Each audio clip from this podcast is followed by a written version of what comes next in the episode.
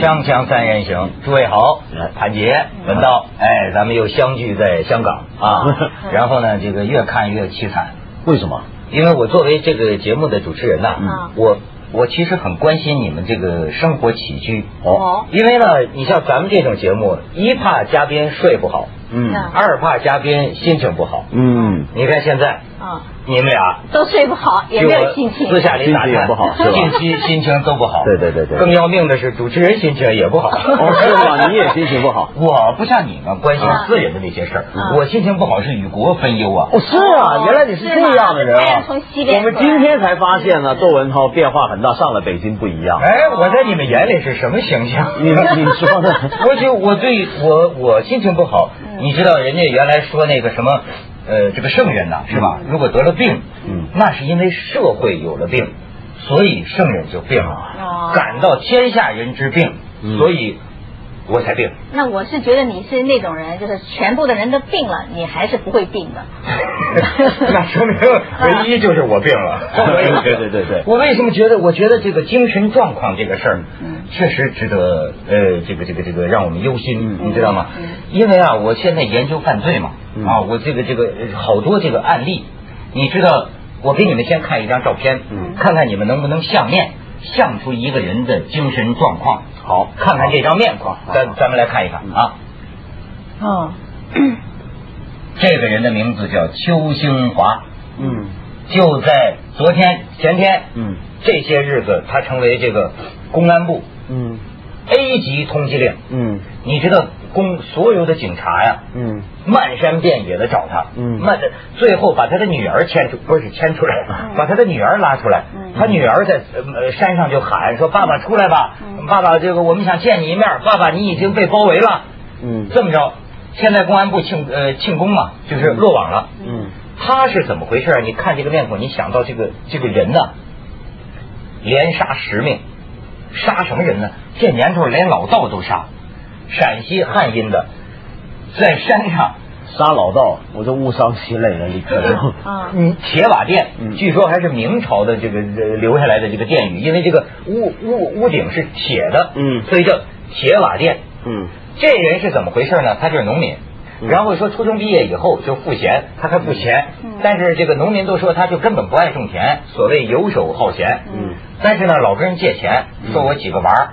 连学也确实是课本费都交不都上，很贵现在嗯哎欠下几万块钱的债，说是他什么修修柴油机啊，又什么挖挖土方啊，嗯反正是赚不着钱。你看，为什么我说精神状况哈、他赚不来钱，于是呢，他开始相信什么呢？说某一天在江湖之上嗯碰到一个白发老人，嗯这白发老人给他算了一个卦，嗯说这你啊，祖上的问题。嗯这祖祖上什么问题呢？说你到山上去，嗯你不是姓邱吗？叫邱兴华，嗯你去找你们同姓的，因为他真的祖先的嗯坟不定就跟我祖先对对坟也不定在哪儿呢，对吧？对对对说你找跟你同姓的，那也管用。嗯，哦那个碑，于是呢，他就真的跟他老婆上了铁瓦店，嗯在铁瓦店还真的发现了两块姓邱的这个碑，过去留下来的这个这个坟碑。嗯。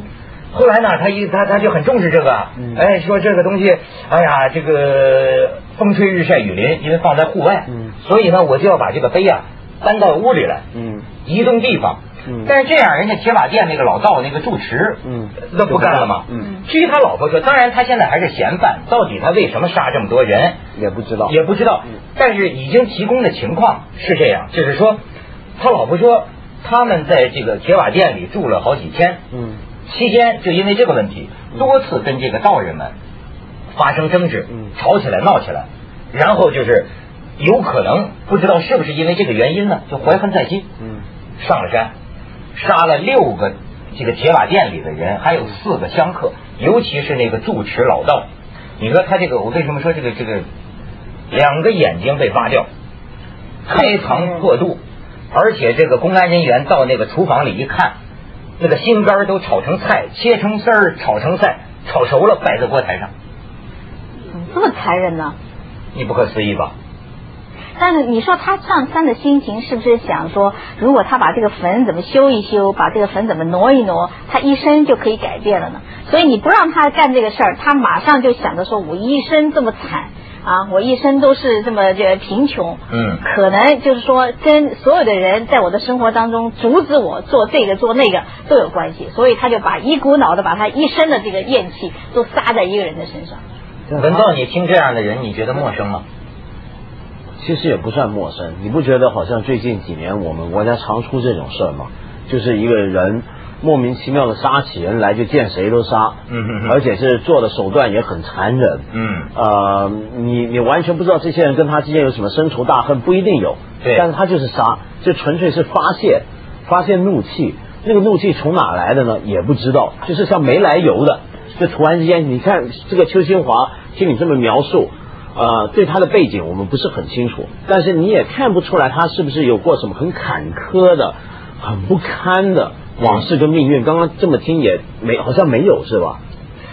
这个就是我跟你说，为什么我说看这个面孔啊，嗯他这个样子，这给我的感觉啊，有点像我们去年好像是我们河北那儿也出了这么一个连环杀人犯，跟他差不多，也是啊，这个在另一个明明家住在这个村儿，但是却在另一个村租房子住了好多年。嗯为什么我老觉得我在好多案子当中都发现精神状况这个因素？我不是说他是精神病什么不需要负责任，不是这个意思。嗯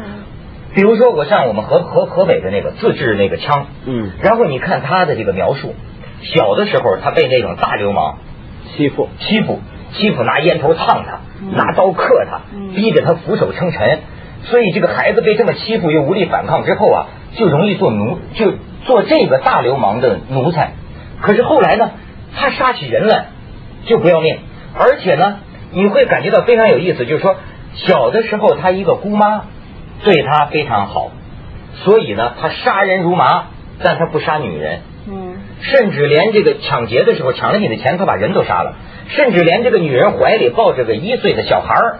他帮把这孩子杀了，他不杀女人。你看这种奇怪，我为什么说精神呢？也像最近在网上还有很多 争议，上海有个这个奥迪车连撞九个人，连撞九辆车，你知道这事儿吗？最近这个法医精神病学鉴定出来了，说这个司机在当时是处于幻觉的状况，所以呢不负刑事责任。好多这个网友不干了，说这个这这怎么能这样呢？但是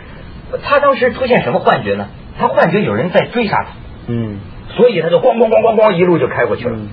我是当然不是有什么联系，但是我就合并同类项啊嗯。怎么最近我接触的好多事情，我在里边都看到有种精神上不可思议的，嗯。嗯其实，在香港最近也特别的多，啊就是有的是，比如说是这个单亲的妈妈，然后觉得这个生活实在是受不了了，就是说这生活压力很大，养不了自己的孩子，然后就带着自己的孩子一起跳楼。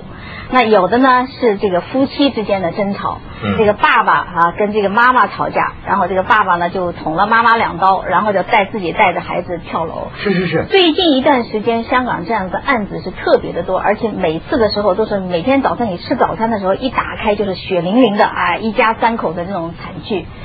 那我觉得，其实说我们现在去看这个新闻的时候，我们总是觉得说，哎呀，怎么会想到这么绝呀？就觉得说这个根本是很小的事情都可以解决的。但是我们就是说，像你刚才讲的这个故事，我们根本就没有去看他过去，像梁呃梁文道讲的，他过去是怎么过来的。其实他一定是积累到现在，在某一个程度爆发了，他可能就是一生当中很可坎坷啊，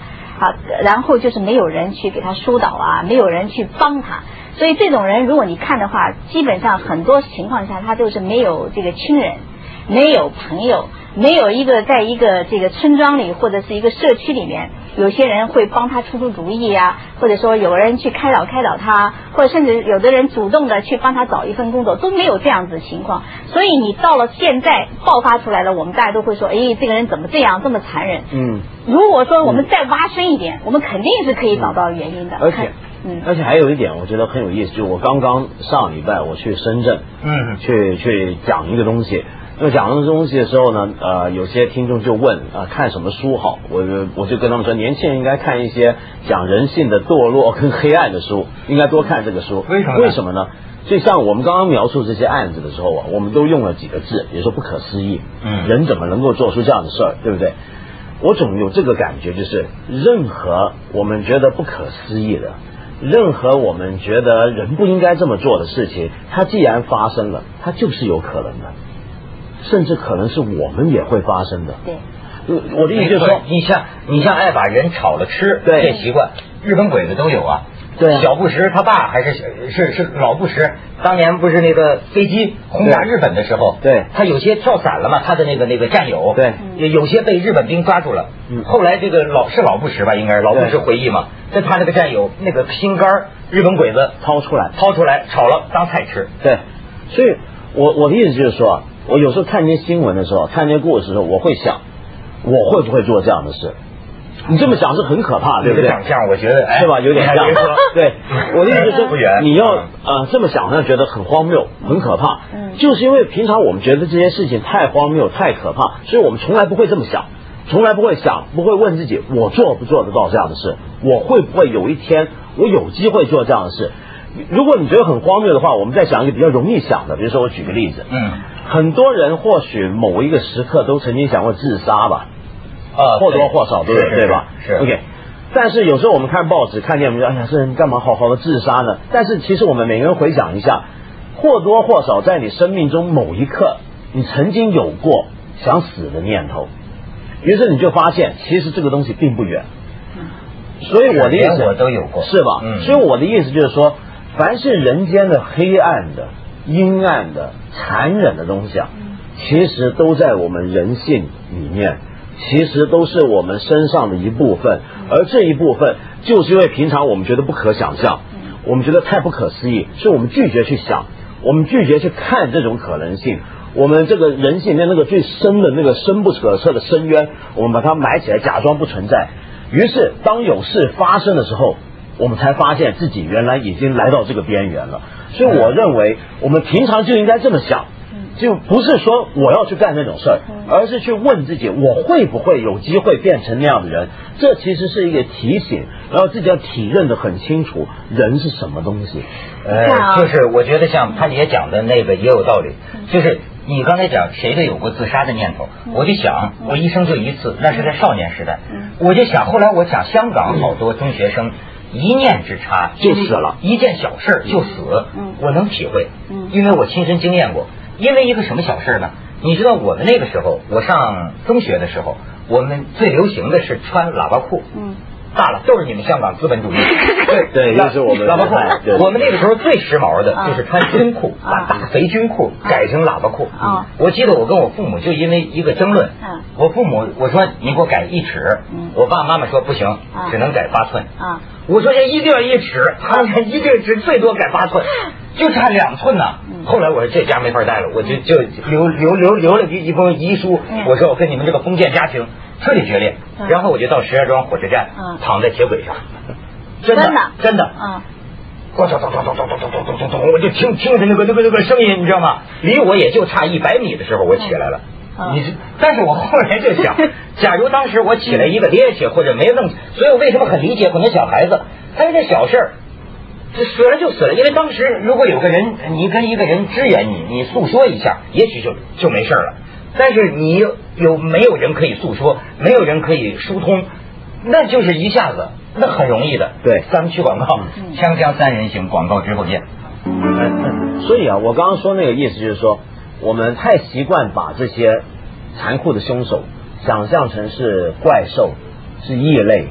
就等于我们想象人间曾经发生过很不可思议的罪恶，比如说那些反人类罪行，像希特勒，嗯这样去屠杀犹太人。但这些东西啊，为什么不断的在重演呢？就是因为我们总是碰到这些事儿，就说这是不可思议的，我干不出这种事儿，这不是正常人做得出来。于是你不去想它，你不去想它发生的可能性，所以它就不断重演了。不是有你你你看，我们就就说现代中国吧，嗯，现在中国过去几十年的政治运动里面，我们不也亲眼见证了有多少不可思议的事情，就是在那么日常的状况底下能够发生。但是可能原因不一样，就是有些事儿啊，这个正正常人是干不出来，可是确实是正常人干的。你知道我在北京，我大概一两个月前，我在北京晚报上看毙了几个人，说这几个重刑犯宣执行死刑的时候，低着头都一言不发。可你知道他干了什么事儿？两个人，一个是小汤山居民，说是因为找不到工作，因为这是普通人嘛，因为找不到工作就想发泄，他怎么发泄呢？喝醉了酒之后，翻墙过去，他隔壁住着一个八十四岁的老太太，他强奸这个八十四岁的老太太，强奸八十四岁的老太太，老太太反抗，他把老太太掐死。还有一个站他旁边一个才十九岁，因为什么啊？你知道有那送水的吗？北京有那个送水站，他是外地来的，到一个刘先生的送水站。然后呢，有一次呢，本来应该送了水，应该登记是三块钱，他登记了一块钱，然后这个老板就骂他说：“你这个家贼，你登记错了，你得登记一块钱。”就这么一件事儿，他记了一年，他就不干了嘛，不干了，回到他家了，都离开北京了。你说这个叫处心积虑。上了计算机学校，他父母又让他，但是他就忘不了这件事儿。一年以后，又回到北京，拿着刀到了那个那个送水站老板家门口，家里只有十几岁的他的儿子在家，他骗开门之后就把这个老板的儿子拿刀砍杀，报复。你说他这个心理的这种，所以我为什么觉得我没有结论啊？但是我觉得这种种案例当中，都让我觉得疯狂有一种他很可发泄能啊，嗯他很可能就说，他说你是个家贼啊，可能他一生当中他这个家贼这个字儿就是对他最刺激的。也很可能他一直以来这个这个成长的过程当中，就是有不断的有人说，哎，你这个人是小偷，你这个人我看你这个命就是个小偷的命，所以你到了某一个你刺激到他，就是在他最薄弱的这个环节你刺激到他了，那他就会做出这样子的反应。你看，我觉得有的时候，我小的时候最呃看小说，我觉得最我让我觉得觉得印象深刻的是日本的小说，因为日本的这个民族吧，给我的感觉都是说温文尔雅的啊，因为这个嗯日本人见面都跟你鞠三个躬很客气很礼，貌啊非常的礼貌，然后这个外表都是非常清洁。我小的时候就看小说的时候，我就会想说。这个日本的小说家为什么可以把这个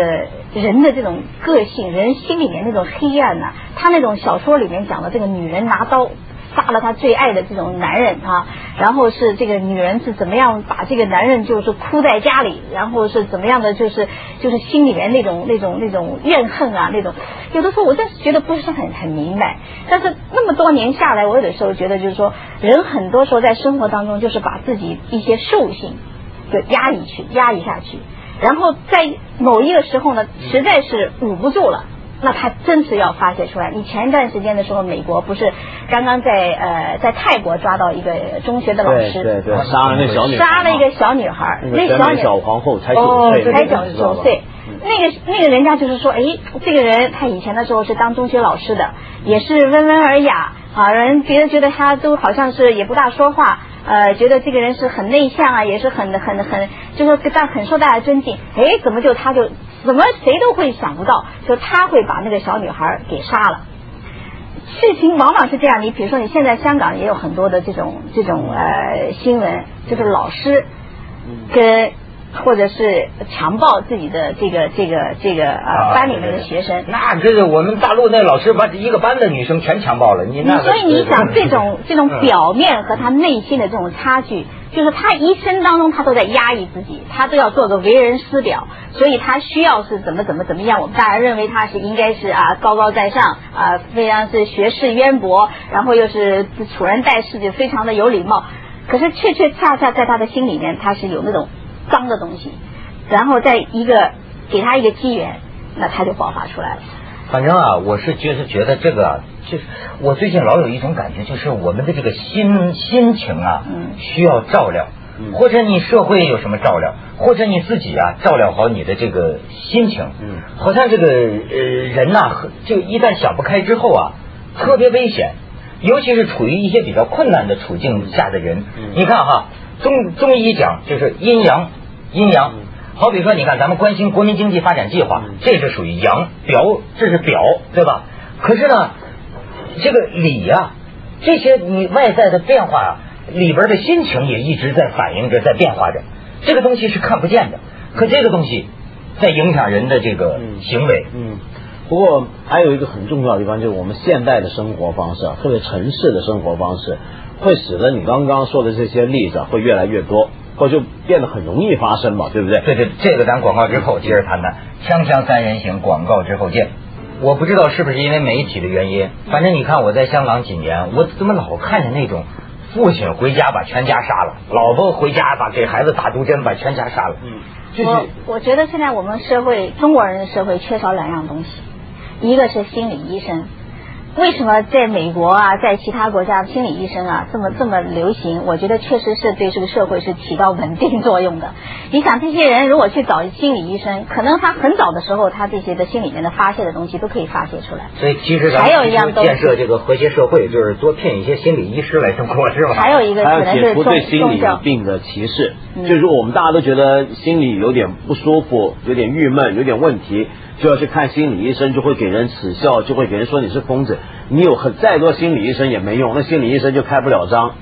你说是吧？那我觉得还有一个可能性，那就是真的要去找宗教，给你心灵一种平静。其实现在在呃有一些国、有些有些地方华人社区，它宗教是相当发达的。在在呃呃，我的一些台湾的朋友，他们经常会讲说，隔一段时间就跑到一个什么修道院啊，对或者是佛寺啊，去静